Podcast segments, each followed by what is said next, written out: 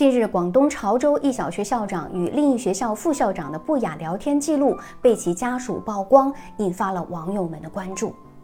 聊天记录当中啊，涉及到了一系列比较敏感的话题，比如肚兜、抱着睡、运动场、生理期、避开孩子等。从字里行间，我们可以看出女方已经结婚，并且孩子都已经正常上学。咱先不说两位校长会受到什么样的处罚，但单从校长家属曝光聊天记录这一点来看，他应该是抱着鱼死网破的心理的，觉得你让我不好过，你也别想过好。但是我们从婚姻的角度来讲，这其实是下下策，已经将所有人都推向了死胡同。怕就怕他只是一时气愤而做了如此的决定，事后还想让男人悔过。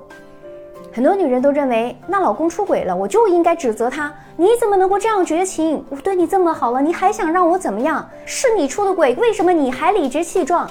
你希望骂醒对方，对吗？但这根本是不现实的。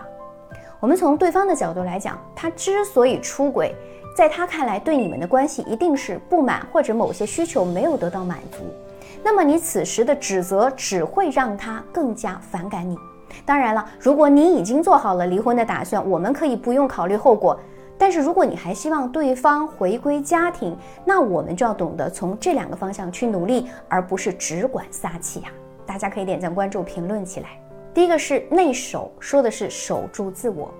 守住自我呢，是你除了要学习提升之外，最重要的是要稳住情绪。亲密关系心理学研究认为啊，绝大多数的感情破裂，并不是因为感情真的破裂了，都没有能力去修复关系中的创伤，而且不断的在制造新的创伤，为了避免持续的伤害，而不得不彻底放弃这段婚姻和感情。所以，我们想要有效的挽回，势必要停止情绪惯性。所谓情绪惯性，也就是说，因为之前的相处，或者因为出轨这件事儿，让你对伴侣啊产生了许多负面的看法。而这种惯性呢，会导致你一看见他就会忍不住去指责、去讨伐，根本看不到任何积极的东西。但是在婚姻当中，如果你一直处于这种不爽的情绪中，会发生什么？即使对方做了什么爱你的举动，你也是感受不到的。因此，内守重要的是你需要冷静一下，学会及时的调整自己的情绪，停止情绪惯性，避免让你们的关系进入到死循环。第二是外攻。就是主动出击，提升离婚的门槛。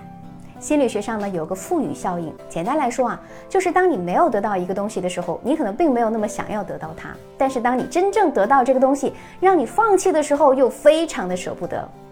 用在婚姻中，就是感情中大部分人其实都会对旧人难以忘怀，所以尽管对方想要离开你，但他还是会念旧的。